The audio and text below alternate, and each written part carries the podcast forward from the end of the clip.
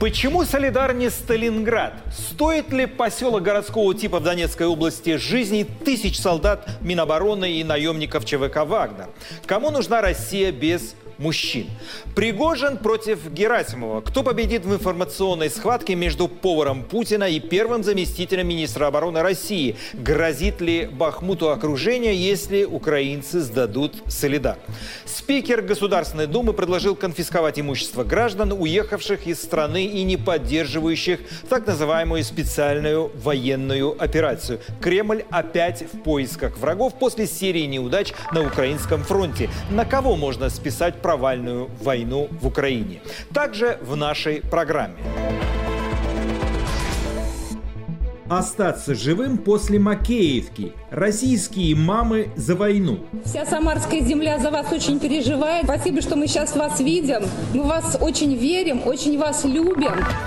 Что обещают семье погибшего зэка?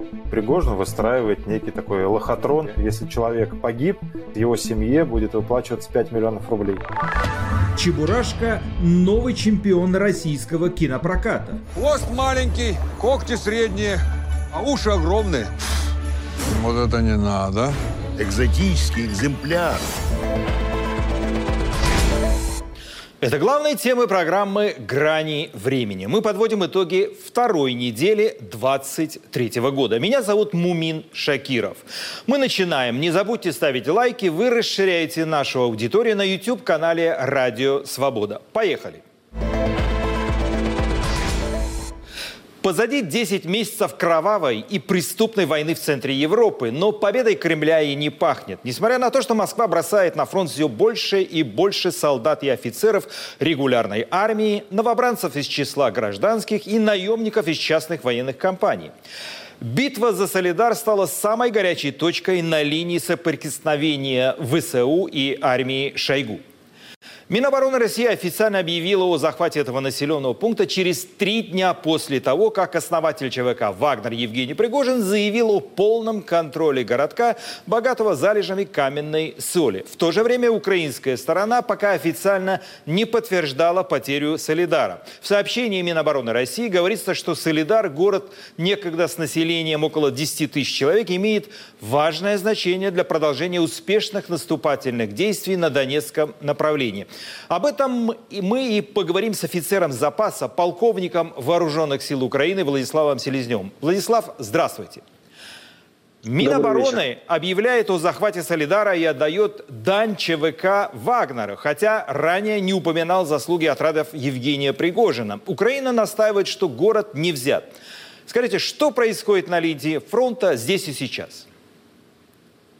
А, здесь сейчас на линии фронта э, случилась стабилизация. Дело в том, что российский запал который был достаточно активным, агрессивным, и несмотря на огромные потери, российская оккупационная армия продвигалась вперед, захватывая квартал за кварталом э, э, Солидар. Но в определенный момент украинский генеральный штаб провел ротацию и усиление украинских сил обороны, действующим на этом относительно небольшом участке фронта, и фронт стабилизировался. Э, э, с одной стороны, украинская армия не способна продвигаться вперед, потому как достаточно серьезно э, закрепились в большом количестве и российские чмобики, и российские десантники, коих в районе Солидара немалое количество. Э, ну и, соответственно, нельзя снимать, э, сбрасывать со счетов тех самых ЗК, э, э, который представляет собой частную военную компанию «Вагнер». С другой стороны, украинская армия полностью держит под огневым контролем Солидар, поэтому происходят артиллерийские дуэли, насыпают снаряды в бесчисленном количестве российская оккупационная армия, им отвечают украинские силы обороны. Ситуация э, находится на уровне боев тактического значения, но тем не менее ситуация там, президент Украины Владимир Зеленский как-то говорил, описывая ситуацию на восточном фасе российско-украинского фронта как пекло. Так вот, именно пекло сейчас, эпицентр пекла в районе э, Солидара. Владислав, Почему Украина решила идти до конца и не сдавать Солидар? Ведь можно сохранить жизни солдат и офицеров, как это было сделано при отступлении из Лисичанска и Северодонецка. Эта история не рассматривалась как трагедия, а наоборот, хороший тактический ход.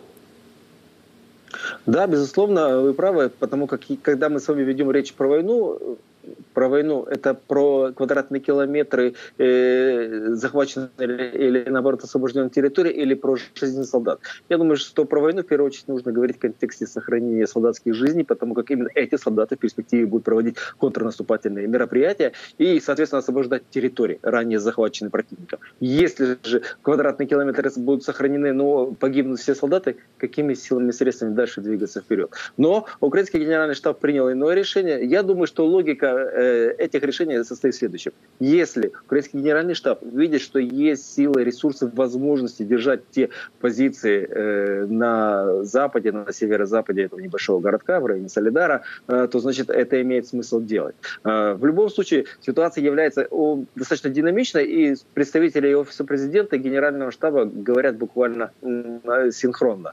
Если будет необходимость отвести в рамках военного маневра наши силы, это будет сделано организованно, с соответствующим обеспечением и прикрытием для того, чтобы А и Б э, сохранить жизни и здоровье наших воинов. Я хочу сказать э, нашим зрителям, что у нас далеко не идеальная картинка, потому что наш собеседник находится в Киеве, который обстреливается, и там не всегда стабильная подача электроэнергии. Итак, едем дальше. Многие эксперты отмечают, смена тактики отрядами Пригожина в наступлении малыми группами дает эффект. Так они передвигались от дома к дому. Это было неожиданно для ВСУ, что пришлось отдать все-таки часть Солидара. Да, тактика пехотно-артиллерийских атак себя оправдывает. С одной стороны, э, российские штурмовые подразделения несут огромные потери. Э, тот самый российский мартиролог, потери, которые ежесуточно э, публикует украинский генеральный штаб, а там цифры, ну, как минимум 500 убитых за сутки российских военнослужащих. Собственно говоря, а, львиная доля этих потерь как раз и приходится на те самые штурмовые отряды. Но ни Евгений Пригожин, ни иные военные руководители российской армии, которые действуют на этом участке фронта, ну, абсолютно не обращают внимания на огромное количество потерь, потому как им нужен результат. Ну, хотя бы какой-нибудь результат. В течение четырех месяцев шли ожесточенные бои за право владения Бахмутом. Ничего у россиян не получилось. Они переключились на городок, который в 7 раз меньше, нежели Бахмут. Э, порядка 10 тысяч до начала полномасштабной войны проживало в этом городке э, мирных жителей. Сейчас там порядка 500 жителей. Город фактически российской артиллерии э, снесен с лица земли. И очевидно, что по мнению и командиров штурмовых отрядов, и э, российских военных руководителей, это будет достаточно легкой добычей для российской оккупационной армии. Но, как видим, ситуация является непростой, несмотря на многократное заверение российских военных пропагандистов, мол, Солидар находится полностью под контролем российской армии. Эта информация не соответствует действительности. Бои продолжаются, поэтому ну, очевидно, что э, Путину его окружению нужна победа, хотя бы какая-то. И, в принципе, э, э, та, та информационная истерия, которую я в настоящее время наблюдаю в российском информпространстве, ну, она, собственно говоря, выводит город Солидар, еще раз, городок с населением э, до войны порядка 10 тысяч жителей на уровень, как минимум, второго, второго города в рамках Украины после Киева. Ну, как раз вот первые Э, строки того, что я рассказал нашим зрителям, начинались с того, что Солидар – это не Сталинград. Как вы оцениваете назначение Герасимова командующим российской армией в Украине и переход Суровикина на вторые роли? Тактика обстрелов изменится? Эм, дело в том, что буквально вот за моей спиной окно, а за окном еще час назад я слышал взрывы. Э, работала украинская система противовоздушной обороны. Не всегда э, наши специалисты, высококлассные специалисты имели возможность уничтожить все вражеские ракеты. И трагедия э, уничтоженной девятиэтажки в городе Днепр еще станет свидетельствовать неоднократно о том, что путинская армия продолжает совершать геноцид украинского народа. Потому как э, на фоне разговоров российских военных пропагандистов, мол, э, российская армия наносит ракетные удары по военным э, и инфраструктурным объектам, я всегда задаюсь вопросом, какой военный объект находился в девятиэтажке в спальном районе города Днепра, в результате разрушения которого пострадали мирные жители, в том числе и дети. Но очевидно, Видно, что э, все ожидания многих из нас, экспертов, мол, может измениться тактика действий российской оккупационной армии после э, назначения на должность командующего так называемой специальной военной операции генерала Герасимова, изменится? Нет. Ракетный террор продолжается. Э, безуспешные э, штурмовые действия российской оккупационной армии буквально в лоб на хорошо укрепленные позиции украинских сил обороны продолжаются. Российская армия продолжает нести огромные потери. Но назначение генерала Герасимова на эту должность свидетельствует о следующем. С большой долей вероятности можно предположить, что э, Путин рассчитывает на эскалацию нынешнего российско-украинского противостояния. Увеличение численности чмобиков, э, перевода э, российской экономике на э, рельсы военного времени для того, чтобы все-таки сломать сопротивление украинской армии, украинского народа. Готов ли Путин идти в этом процессе до конца? Мне кажется, что да, потому как назначение начальника генерального штаба вооруженных сил Российской Федерации, в руках которого сосредоточена вся полнота военной власти, военного управления, тому и является ярким списком. Ну вот как раз э, мой следующий вопрос касается именно этого момента. Путин готовится объявить новую волну мобилизации, в ходе которой на фронт могут отправить до полумиллиона человек. Э, это данные западной разведки в изложении издания «Таймс». Пишут о новом походе на Киев. Как Украина готовится к новой широкомасштабной военной кампании? А, очевидно, что врагу необходимо противостоять. Но тактику, которую избирает э, путинская армия, она ориентируется на нормы, формы, даже лекалы Первой, Второй мировой войны. Мол, завалим противника телами, трупами своих солдат. Э, работает ли эта опция в нынешней войне, в российско-украинском противостоянии? Оно, кстати, по формату, по масштабам, по объемам, ну, явно занимает лидирующие позиции на европейском континенте после современного окончания Второй мировой войны. Очевидно, что нынешняя война – это в первую очередь война артиллерии. И, соответственно, если Путин выставит на поле боя десятки, сотни тысяч российских чмобиков, а с украинской стороны им будут протестовать высокоточные э, ракетные артиллерийские комплексы, я не думаю, что у путинской армии будет шанс. Да, маркировок российских потерь перевалит даже не за 200 тысяч, потерь будет намного больше. Но вряд ли э, исключительно живой силой Путин добьется каких-либо результатов. Кстати, э, вот эта история, связанная с, и с безуспешным штурмом пехоты, штурмовой пехотой Бахмута, затем Солидара, мне кажется, это такая себе проба пера. А сработает ли такой вариант с использованием огромного количества российских Э, жизни которых ничего не значит для путинской России, для того, чтобы реализовать иные планы геополитических притязаний Владимира Путина. Может попытаться таким образом выйти на административные границы Донецкой и Луганской области.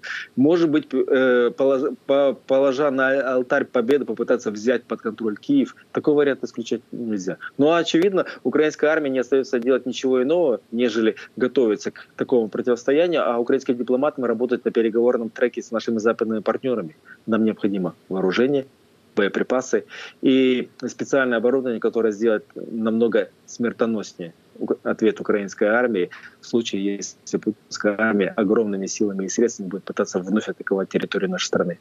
Владислав, спасибо вам за ваши комментарии. Моим собеседником был военный эксперт из Киева Владислав Селезнев.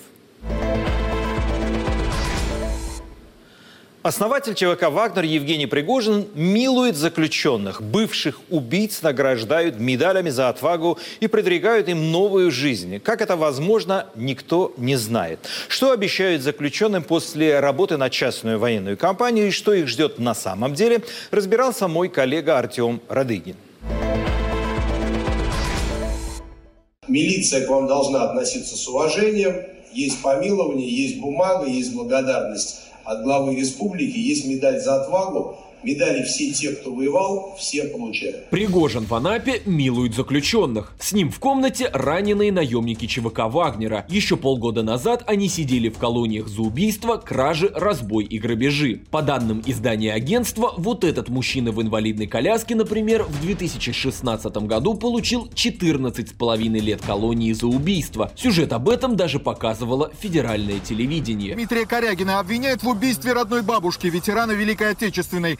По материалам дела он уговорил пенсионерку продать жилплощадь, забрал все вырученные деньги 800 тысяч рублей, а после расправился с ней. Этого мужчину с перевязанной рукой в 2018 году показывал РЕН-ТВ. Тогда Даниил Савельев ограбил связной в Санкт-Петербурге и получил за это 6 лет колонии. А на этих кадрах похороны заключенного из Серова. В 90-е он до смерти избил свою мать. В 2022 он вступил в ЧВК Вагнера. В 2023 его хоронят с почестями.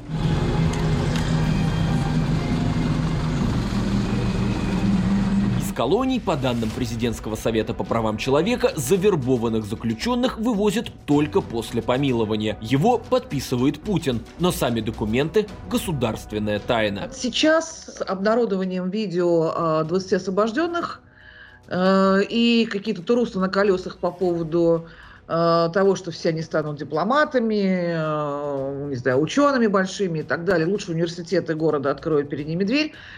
Э, Мы видим, как неокрепшие умы, конечно, э, снова в это поверили. И сейчас идет, конечно, очень большой всплеск желающих, э, желающих завербоваться. По словам депутата Госдумы Андрея Гурулева, который отвечает за комитет по обороне, бывших заключенных из частной военной компании можно принимать и в законодателе. Но это пока только его личное мнение. Закон все еще запрещает заключенным выдвигаться во власть. Люди с широким кругозором, с хорошим, очень хорошим образованием. Причем те, кто закончил видовые академии, это уже вторая специальность муниципальное правление. Да, они были заключены, были осуждены там по различным статьям и отбывали свой срок. Но они добровольцами вызвались защищать свою родину. Причем не где-то, а в ЧВК «Вагнер», где ну, довольно-таки жестко, жесткий подход к выполнению боевых задач. По данным правозащитников, на деле помилованных боевиков Вагнера отпускают домой не навсегда. Родственники бывших заключенных сообщают, что перед возвращением домой они подписывают договор о том, что через полтора месяца вернутся обратно в наемники. Э, У них есть специальные телефоны для связи с э, Вагнером, и они тут надолго не останутся в России. Э, В основном все они уедут. Но я думаю, что все. Страна получила защитников, вы получили деньги, награды, свободу. Убийцы, грабители и члены преступных группировок. Полгода стрельбы в украинцев и вместо срока медали и благодарности, в том числе лично от Путина. Кого Россия делает новыми героями? О том, как удается вербовать заключенных на войну в Украине, я поговорил с российским правозащитником и основателем общественного проекта «ГУЛАГу нет» Владимиром Осечкиным. Владимир, здравствуйте. В чем успех, в кавычках, проекта Евгения Пригожина «Зеки на войне»? С учетом той, э, той информации, тех данных, которые есть у ГУЛАГу нет и у меня, э, я убежден, что начиная с, как минимум с 2014 года Владимир Путин тщательным образом э, готовил вот это нападение, эту войну. И, конечно, как один из элементов э, отправку так называемых штрафбатов, заключенных, осужденных из колонии строгого и особого режима для участия в войне. То есть эта вся история, она придумана не в 2020 э, и в 2022 году, например, а гораздо раньше – как раз когда конструировалась и создавалась э, так называемая ЧВК «Вагнер», потом еще ЧВК «Редут». Это такие э, спецподразделения вооруженных сил Российской Федерации, которые, с одной стороны, вне правового поля, а с другой стороны, позволяют э, вербовать туда различных наемников, в том числе и бывших силовиков, и тех, кто отбывал наказание в местах лишения свободы, и откровенных бандитов – для того, чтобы выполнять самые кровожадные, самые бесчеловечные, незаконные приказы, спецоперации, так называемые СБЗ, специальные боевые задания. А как Пригожину удается склонить на свою сторону убийц и рецидивистов, у которых все же больше шансов выжить в заключении, нежели на фронте? Если мы проанализируем всю систему, да, действительно, они последние э, годы активно наполняли тюрьмы э, молодыми людьми, физически развитыми, огромное количество фальсификаций уголовных дел, э, криминализации того, что не является по сути преступлением, э, неправильной квалификации, когда человека ловят э, с какой-то сигаретой марихуаны, а ему приписывают попытку сбыта и дают 15 лет, они специально забивали тюрьмы молодыми физически развитыми мужчинами. При этом создавая там внутри, это вот как, знаете, как большой котел сверху накрыли крышкой, а снизу положили дрова, начали разжигать. Специально создавали пыточные конвейеры, э, жестокость э, транслировалась активно. И в среде заключенных создавались вот эти бей-бригады из так называемых КАПУ активистов. Это осужденные, которые в обмен на улучшенные условия содержания, э, как это было в концлагерях Третьего рейха, готовы э, бить и пытать других заключенных. То есть тюремное насилие доводило до нужной кондиции заключенных? Э, создавалось максимальное насилие, угроза постоянного унижения, изнасилования, изнурительный труд с раннего утра до позднего вечера по 10-12 часов ежедневно без выходных в промзонах исправительных колоний, как правило, на устаревшем либо на неисправном оборудовании, где очень высокий травматизм. То есть люди действительно находились и находятся в таких э, гулаговских э, пыточных условиях, где, конечно же, дальше вот э, они специально сделали такую маленькую дырочку, через которую струей начал выходить пар. То есть к, к ним э, начал приезжать э, Евгений Пригожин, причем не приезжать, а прилетать на вертолете. Это делалось очень э, сценически разыгрывалось, как э, какой-то, как картинка из Голливуда. И, конечно, вот эта вот э, постановочная его речь, где он их обескураживает, где он, по сути, предстает как человек, который является вторым в государстве по значимости, раз он так вот э, там, по щелчку пальца для него там сотрудники колонии, начальство и региональные даже начальство УФСИН бегают, там, чай ему приносят, как-то перед ним выслуживаются. Вот, то есть э, людей зомбировали. Вы недавно заявили, что выплата денег до 5 миллионов рублей за погибшего зэка его родственникам – это лохотрон. У вас есть факты? К нам ежедневно обращается огромное количество там, жен, Э, там, пассии, любимых женщин, вот, э, осужденных, которые были отправлены на войну, которые там погибли, были убиты. Причем убиты э, в разных обстоятельствах. Кто-то в бою, а кто-то, когда пытался покинуть поле боя, его застрелил заградотряд. И вот эти люди к нам обращаются с просьбой о помощи, рассказывают о том, что им не выплачивают денежные средства, что э, очень часто даже самих тел не выдают, и аз, аз, аз, обозначают их как без вести пропавших. И счет идет об, об этих так называемых без вести пропавших уже на более чем тысячу человек. Поэтому ну, они делают все возможное, чтобы не выплачивать, э, чтобы кидать и там максимум выплачивают какие-то минимальные гробовые за государственный счет. Сейчас много разговоров о том, как Кремль готовит вторую волну мобилизации. Каков ресурс российских зон, чтобы пополнить отряды новобранцев, которых отправят на фронт? Прямо сейчас, вот в эти за последние недели, очень часто вербовщики, которые приезжают и добирают уже последние крохи так называемых желающих, которые готовы покинуть вот эти пыточные застенки, все-таки большая часть заключенных не согласились э, участвовать в этом лохотроне, да, но они э, уже озвучивают, что вот вы сейчас э, тут артачитесь, вы строптивитесь, вы не хотите ехать, но имейте в виду, что мы сейчас вам деньги предлагаем, а буквально там через месяц-другой за вами уже будут приезжать, вас будут забирать по повесткам. И у нас есть информация от целого ряда источников в ОФСИН, что последние месяцы они специально заморозили буквально э, освобождение осужденных по УДО, условно-досрочно, огромное количество людей, которые по закону имеют право освободиться по УДО, их не отпускают и держат в колониях и через месяц-два э, может начаться кампания, когда их будут массово освобождать условно-досрочно по представлению исправительной колонии через суд. Но на выходе из колонии их сразу будет встречать военкомат с повесткой, и, по сути, их сразу будут загружать в автобусы либо в фургоны э, армии для отправки в зону боевых действий уже по повестке, как обязательно, не как контракт с так называемой ЧВК. Владимир, насколько будут опасны в мирной жизни отсидевшие в зоне зеки и повоевавшие в Украине? Я убежден, что в целом вот эта схема отправки осужденных на войну э, это преступление против человечества и человечности. Во-первых, они стирают грань, что такое хорошо, что такое плохо. Они берут людей, в том числе, как правило, убийц, которые совершали страшные преступления, и отправляет их в зону боевых действий уже убивать под контролем российского государства, в интересах российского государства. А, это бесчеловечно по отношению к самим заключенным, которых вместо исправления портят и серьезным образом ухудшают их личность. А, это бесчеловечно по отношению к украинцам, которым отправляют убийц. Это бесчеловечно по отношению к россиянам, потому что те, кто выживут, в этой мясорубке вернутся, они вернутся абсолютно со стертой гранью, что такое хорошо и что такое плохо, что можно и что нельзя. При этом Пригожин и другие вербовщики им транслируют о том, что они являются какими-то там суперлюдьми с учетом того, что вот они как боевые машины, как роботы. И, конечно, в мирной жизни им очень тяжело будет адаптироваться, найти применение. И более того, как раз их инструкторы ЧВК Вагнера и военные инструкторы, в том числе секретных подразделений армии, они их там сейчас учат убивать, э, пользоваться всеми видами оружия.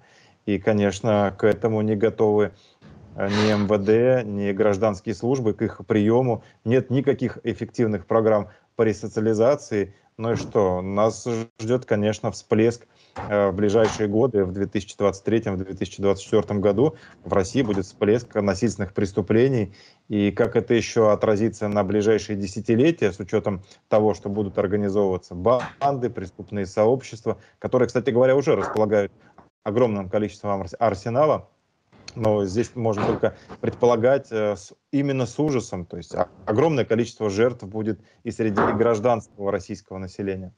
Насколько достоверна информация, что зэков используют на войне как пушечное мясо, и шансов выжить у них немного? Это стопроцентная информация, что их именно используют на передовой, в сам, на самых опасных участках. Кстати говоря, сам Пригожин это подтверждает в своем телеграм-канале.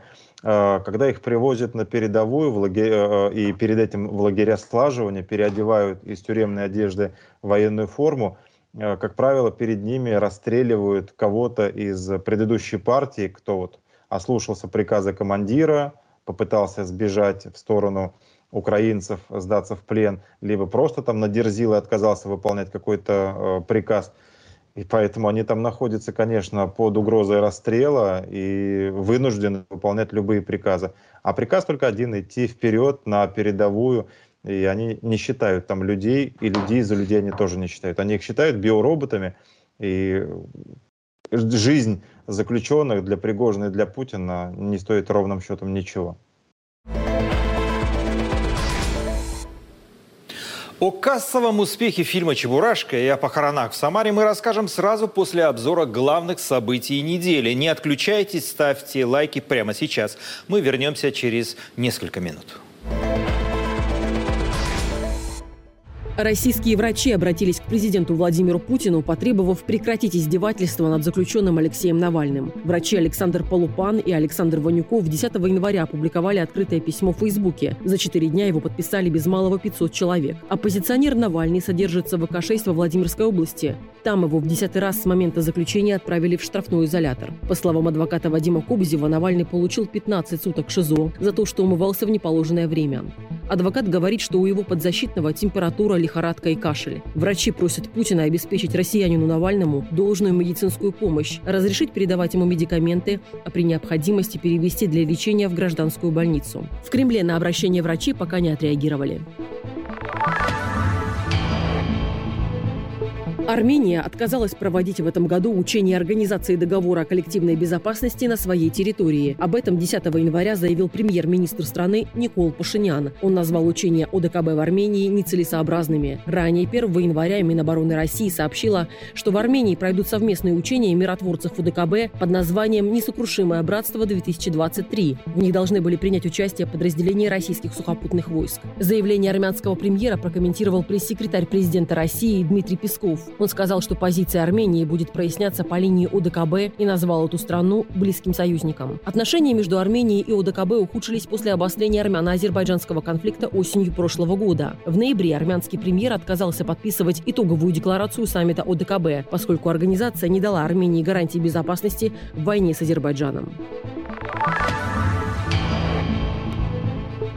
Суд в Москве 11 января заочно арестовал бизнесмена и благотворителя Бориса Зимина. Его обвиняют в мошенничестве в особо крупном размере. В России Зимину грозит до 10 лет лишения свободы. Ранее 9 января стало известно, что МВД объявило предпринимателя в международный розыск. Сам он много лет не живет в России.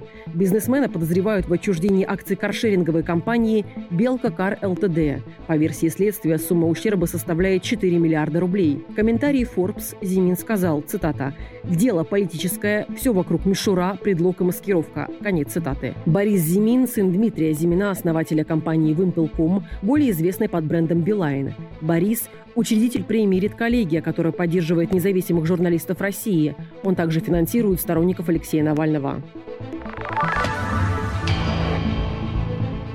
Глава Следственного комитета России Александр Бастрыкин 9 января потребовал возбудить уголовное дело против актера и музыканта Артура Смольянинова. Поводом стало его интервью изданию «Новая газета Европа». В нем актер сказал, что в российско-украинской войне воевал бы на стороне Украины. По мнению Бастрыкина, Смольянинов сделал ряд заявлений, направленных против России. При этом он не уточнил, по какой статье следователям нужно открыть уголовное дело против актера. 13 января Минюст объявил Артура Смольянинова иностранным агентом. Актер заявил о своей антивоенной позиции после начала российского полномасштабного вторжения в Украину. В октябре суд в Москве оштрафовал его по статье о дискредитации российской армии. Осенью прошлого года Смольянинов покинул страну. Мемуары принца Гарри, поступившие в продажу 10 января, стали бестселлером и вызвали скандал в прессе. В книге под названием «Запасной» Гарри рассказывает о первом сексуальном опыте, употреблении марихуаны, кокаина и галлюциногенных грибов, а также о драке с братом и о том, что убил 25 талибов во время воинской службы в Афганистане. Там Гарри был вторым пилотом на вертолете «Апач». По информации издателя, за сутки после выхода книги распродано 400 тысяч ее экземпляров. По сообщениям американских СМИ, гонорар за книгу «Запасной» составил 20 миллионов долларов. Эти деньги деньги Гарри пообещал потратить на благотворительность. В Самарской области с начала недели хоронят мобилизованных, попавших под обстрел в ночь на 1 января в Макеевке Донецкой области. Многие из погибших были мобилизованы именно в этом регионе. ВСУ нанесла ракетный удар по зданию ПТУ, где располагались военные. С начала войны с Украиной Минобороны России впервые озвучила столь крупные единовременные потери – 89 человек. По другим источникам, жертв может быть больше. Родственники де-факто часто пропавших без вести пытаются добиться хоть какого-то ответа от властей и собирают подписи к петиции с требованием опубликовать списки погибших. Подробнее расскажет мой коллега Иван Воронин.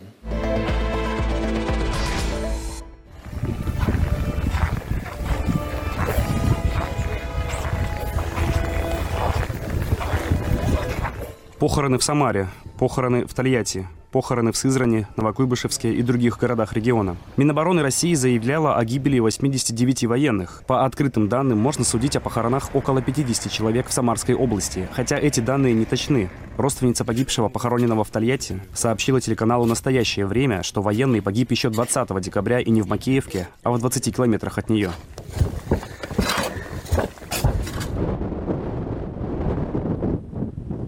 На месте здания ПТУ в Макеевке теперь руины. Среди обломков видны сухпайки, фрагменты военного снаряжения и оружия, личных вещей, каска с надписью «Самара». Мобилизованный, участвовавший в разборе завалов после удара по зданию, анонимно рассказал изданию «Верстка», что видел порядка 200 погибших. ВСУ заявляли о четырех сотнях убитых. Андрюш, сынок мой беленький, помаши мне ручкой.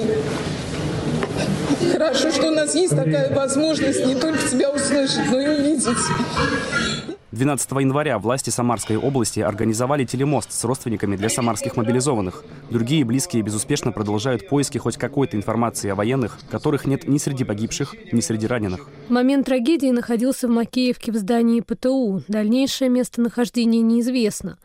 На 13 января 2023 года были сделаны запросы. Приемная президента, приемная губернатора Самарской области, Министерство обороны РФ, администрация Самарской области и военного комиссариата. Получен ответ. Информация отсутствует. Возможно, может находиться в госпитале с потерей памяти или в тяжелом состоянии. Близкие массово пишут в личку и в комментариях к публикациям губернатору области Дмитрию Азарову и депутату Госдумы Александру Хинштейну. Он баллотировался в этом регионе. Обрывают горячую линию 122 для вопросов о так называемой частичной мобилизации. Шаблонные ответы в поисках брата получила и жительница Самары Ольга Зайцева. После удара ракет никакой информации о нем нет. Все скрывают. Военкомат ничего не говорит. На 122 берут контакты и потом перезванивают, и только шаблонный ответ. В негативных списках нету. У нас есть чат, там жены, матеря бойцов. Никому ничего не говорят. У многих уже взяли ДНК. Я не понимаю, как мог пропасть человек, взять и пропасть. Мы с мамой места себе не находим. Мама пенсионерка, проблемы со здоровьем. Мужа схоронила недавно. Не дай бог, ей плохо станет от таких новостей. Слава вообще инвалид по зрению, сказали, пофигу, в подсобное пойдет. В переписке с корреспондентом «Радио Свобода» Ольга рассказывает, что из ее чата родственниц мобилизованных на прошедший телемост не позвали никого. Надеется, что это случится в ближайшее время. Местные антивоенные активисты запустили петицию на сайте change.org с требованием опубликовать поименный список мобилизованных, погибших в Макеевке. Мы против расчеловечивания и нормализации смертей. Оно начинается в тот момент, когда жизни людей превращаются в сухую цифру – 89 погибших на очередном брифинге Коношенкова. Цитирую авторов петиции. Она собрала более 50 тысяч подписей. Местные власти отказали еще в начале недели. Военный комиссар региона Алексей Вдовин заявил, данными могут воспользоваться иностранные разведки, а всю информацию до родственников доводит персонально. Списки нельзя публиковать, во-первых, это персональные данные, а во-вторых, это, конечно, работа для иностранных разведок, для выявления и проведения информационных мероприятий в отношении родственников военнослужащих, что категорически запрещено. Объявлять траур официально власти региона не стали, но провели серию траурных митингов с возложением цветов еще 3 января в Самаре под флагами «Единой России» и провластных движений. Телеграм-канал «Протокол Самара» пишет, что на митинг под угрозой отчисления сгоняли студентов Самарского социально-педагогического университета. «Весь Запад сплотился против нас», заявила на траурном митинге жена командующего второй гвардейской общевойсковой армией Екатерина Колотовкина. Мы вместе сокрушим врага. Нам не оставили, ставили выбора. Ни мы, ни наши мужья мы не хотели войны. Но весь Запад сплотился против нас. Сплотился, чтобы нас уничтожить. Наш, нас и наших детей. Но я вас уверяю, наши мужья и сыновья не допустят этого. Почему наши дети и мужья должны идти воевать с голыми руками? 21 век, век нанотехнологий. Серию подобных видеообращений из нескольких городов Самарской области опубликовали жены мобилизованных, которые остаются на фронте. Те утверждают, что, несмотря на заверения властей, их близкие отправляются на фронт с голыми руками.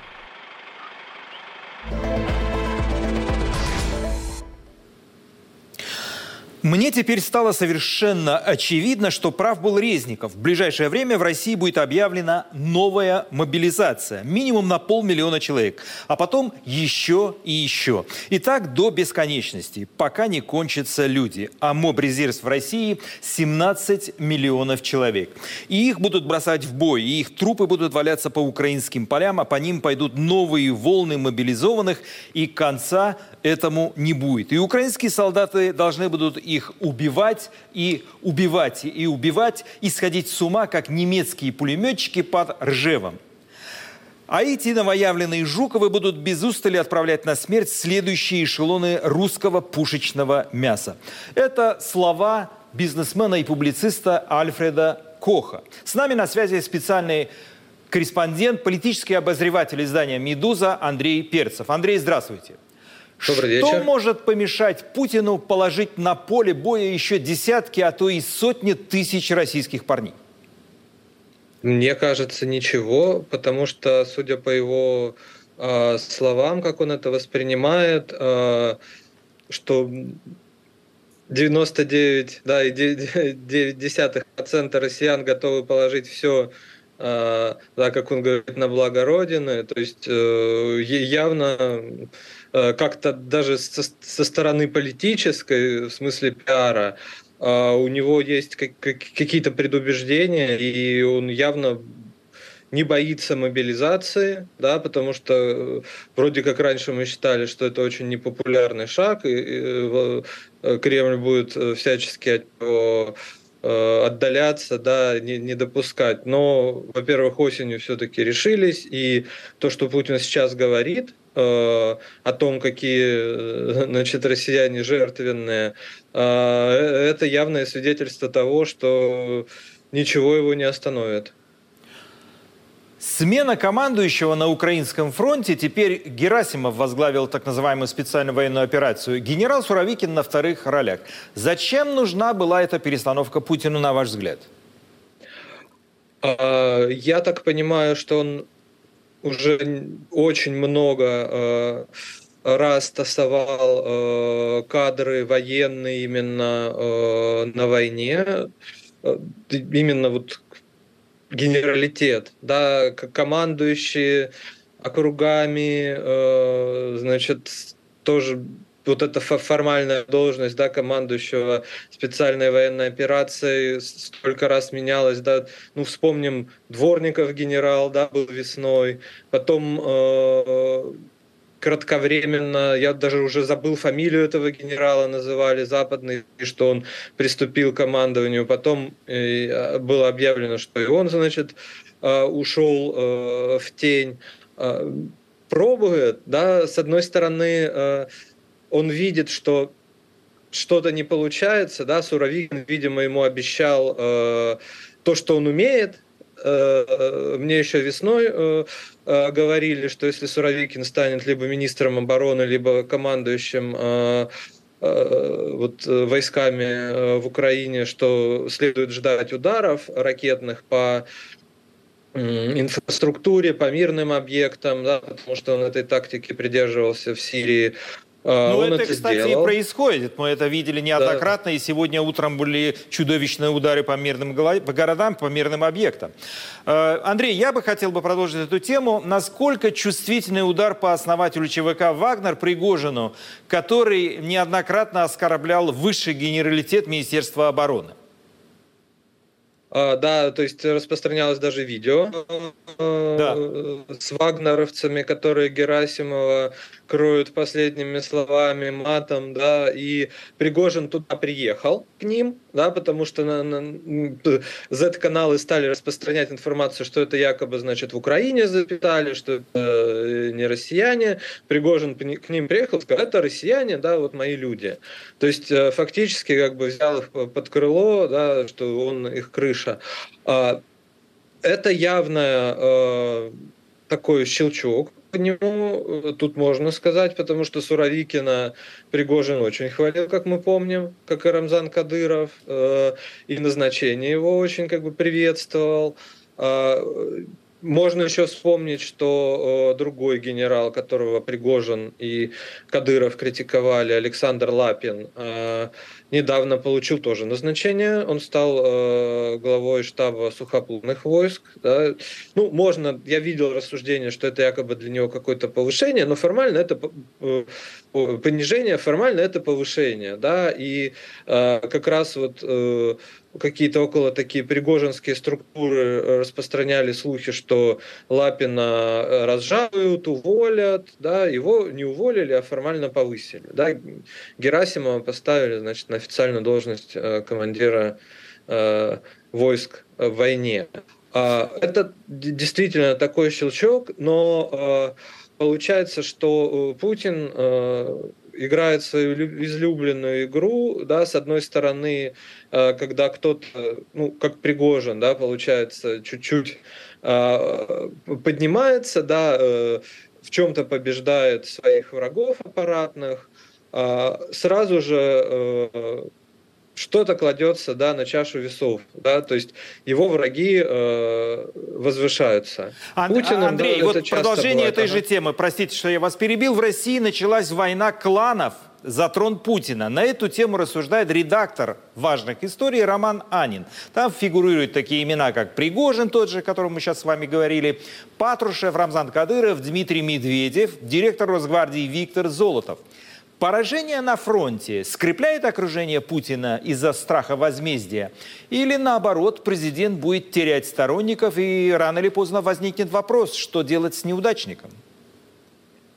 Я думаю, что как раз он и возникнет, потому что очень много э, людей, э, так скажем, которые хотели бы э, ну, возвращения хоть в чем-то старых времен, да, э, вести бизнес э, Западом, более на выгодных условиях вести бизнес с Востоком.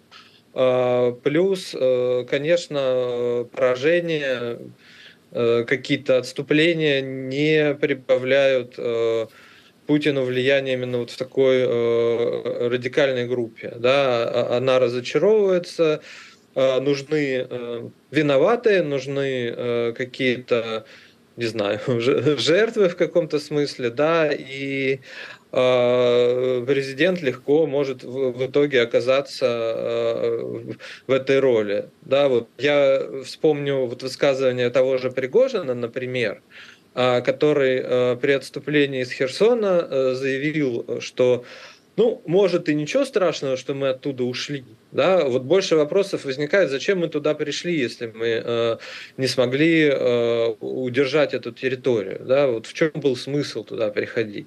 И, в принципе, условный Пригожин может этот же вопрос задать, например, Путину по поводу всей войны. Андрей, у меня последний к вам вопрос, если можно коротко. Мы нашу программу назвали «Кому нужна Россия без мужчин?».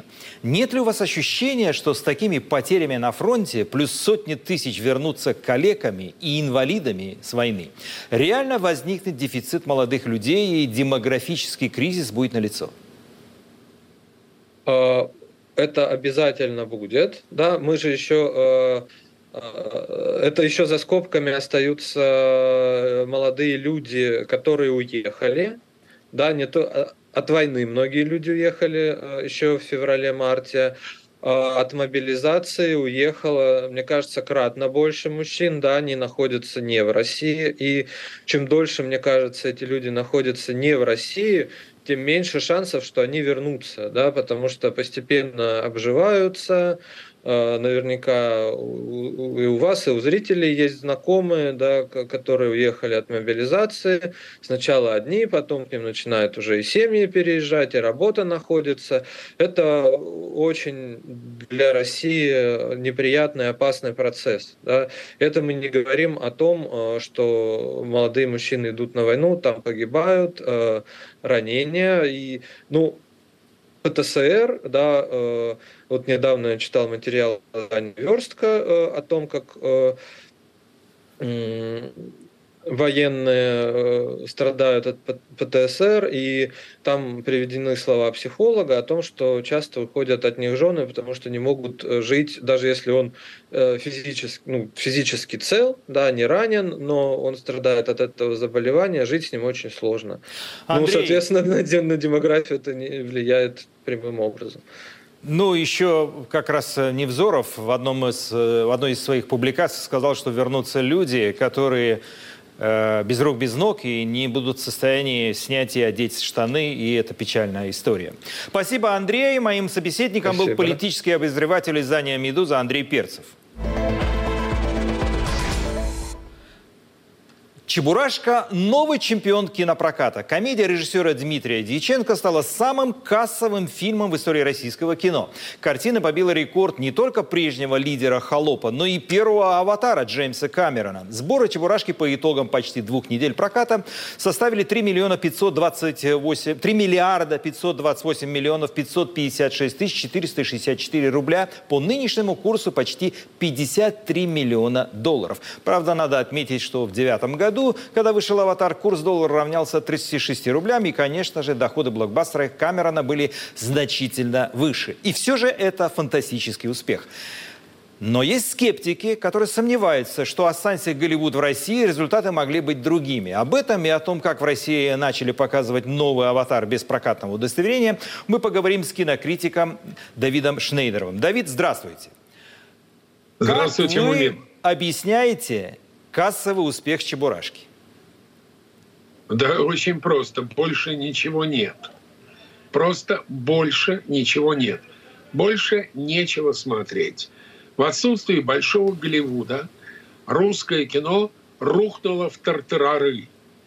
И единственный фильм, который, понимаете, люди устали от насилия, от депрессии, от тоски. И когда появилось что-то чистое и светлое, люди пошли смотреть. Вы сейчас совершенно справедливо сравнили сборы первого «Аватара» и «Чебурашки», но, на мой взгляд, это несравнимые вещи, потому что при том, что Чебурашка – это чемпион, Чебурашка собрал много денег, но компьютерная графика чудовищная. Не потому, что в России живут плохие компьютерщики, хорошие живут, вернее, жили, они все уже уехали. Нельзя сравнивать фильмы с бюджетом там, 200 миллионов долларов с бюджетом в сотни миллионов рублей. Просто технически компьютерная графика лучше. А так Голливуда нет. А потом Чебурашка удивительным образом попал в три поколения. Поколение бабушек и дедушек. Им очень интересно, что же эти молокососы сделали с кумиром их детства, с Чебурашкой. А мамам и папам интересно, до чего вообще могли дойти, э, схватившись за святое. А детям тоже интересно, от чего тащились их бабушки и родители, и почему, собравшись за столом и употребив водки, все истошно орут, пусть живут неуклюже. Поэтому, так, если, допустим, мы с вами, Мумин, шли на боевик, наши жены шли на мелодраму, то сейчас три поколения детей идут на чего три поколения бабушки, родители и дети идут на чебурашку. Все очень просто. Давид, у меня несколько вопросов, хотелось бы успеть задать все. Можно сказать, да. что сегодня детское кино – это ниша спасения, где можно избежать взрослых тем и не касаться событий в Украине? Или это самообман? Значит, семейное кино – это спасение для любого кинематографа. Для американского ли, для русского ли. Американские продюсеры бьются, бьются за то, чтобы MPAA – Американская ассоциация владелец кинотеатров и куда входят режиссеры, продюсеры, чтобы они дали как можно более низкий возрастной рейтинг. Не рейтинг R restricted, а рейтинг хотя бы PG-13, PG-13, где дети до 13 лет в сопровождении с родителями. Это многократно увеличивает кассовый сбор. В свое время в Советском Союзе в детском кино можно было говорить гораздо свободнее, чем взрослым. Потому что детское кино воспитывало умение режиссеров владеть тонким эзоповым языком. И мы зачастую в детском кино видели ту фигу в кармане, которая не всегда в нем была. Да, детское кино, качественное детское кино, качественное, сделанное честно, без пропагандистских инсинуаций – без э, морализаторства, без нравоучений. Это, конечно, путь, по которому может пойти российский кинематограф. Только пока никто не идет. Давид, скажите, вот э, Минкультуры и Фонд кино в этом году выделит немало денег так называемому патриотическому кино. Об этом вот я читал много в разных текстах. Естественно, без цензуры не обойтись. Ожидаете ли вы, Давид, который смотрите очень много Нет. фильмов, талантливых фильмов, можно я закончу Нет. вопрос, в условиях, когда немало запретных тем. Кстати, некоторые критики считают, что советская цензура не мешала таким творцам, как Тарковский, Данелия или тот же Рязанов, снимать шедевры. Во-первых, полный вперед этим критикам и флаг им в руки. Я-то считаю, что шедевры Тарковского, Данелия, Рязанова и прочих были сняты не благодаря советской власти, а вопреки советской власти, безусловно, я не жду ничего хорошего от патриотического курса Минкульта. Потому что последние много лет все патриотические фильмы с грохотом проваливаются в прокате. Люди не хотят смотреть ни военное кино, провалились и подольские курсанты, и э, крылья над Берлином. И все, все, все первый Оскар, все провалилось с грохотом в прокате. С треском провалился Крымский мост. То есть люди не хотят смотреть плохое патриотическое кино. Перспектив появления хорошего патриотического кино пока не видно, потому что их просто нет. С чего вдруг, если все время снимается плохое патриотическое кино, вдруг начнется э, сниматься хорошие. Но самое главное не в этом дело. А те деньги, которые Минкульт вкладывает в производство, в любом случае дадут отдачу через два года. За это время закроются кинотеатры. Давид, спасибо вам за ваши комментарии. Моим собеседником был э, кинокритик Давид Шнейдеров. На этом мы завершаем программу «Грани времени». Наш взгляд на события уходящей недели. Смотрите нас на телеканале «Настоящее время» и на сайте «Радио Свобода». Не забудьте поставить лайки, для нас это очень важно. Вы расширяете нашу аудиторию. Увидимся через неделю. Всего вам доброго.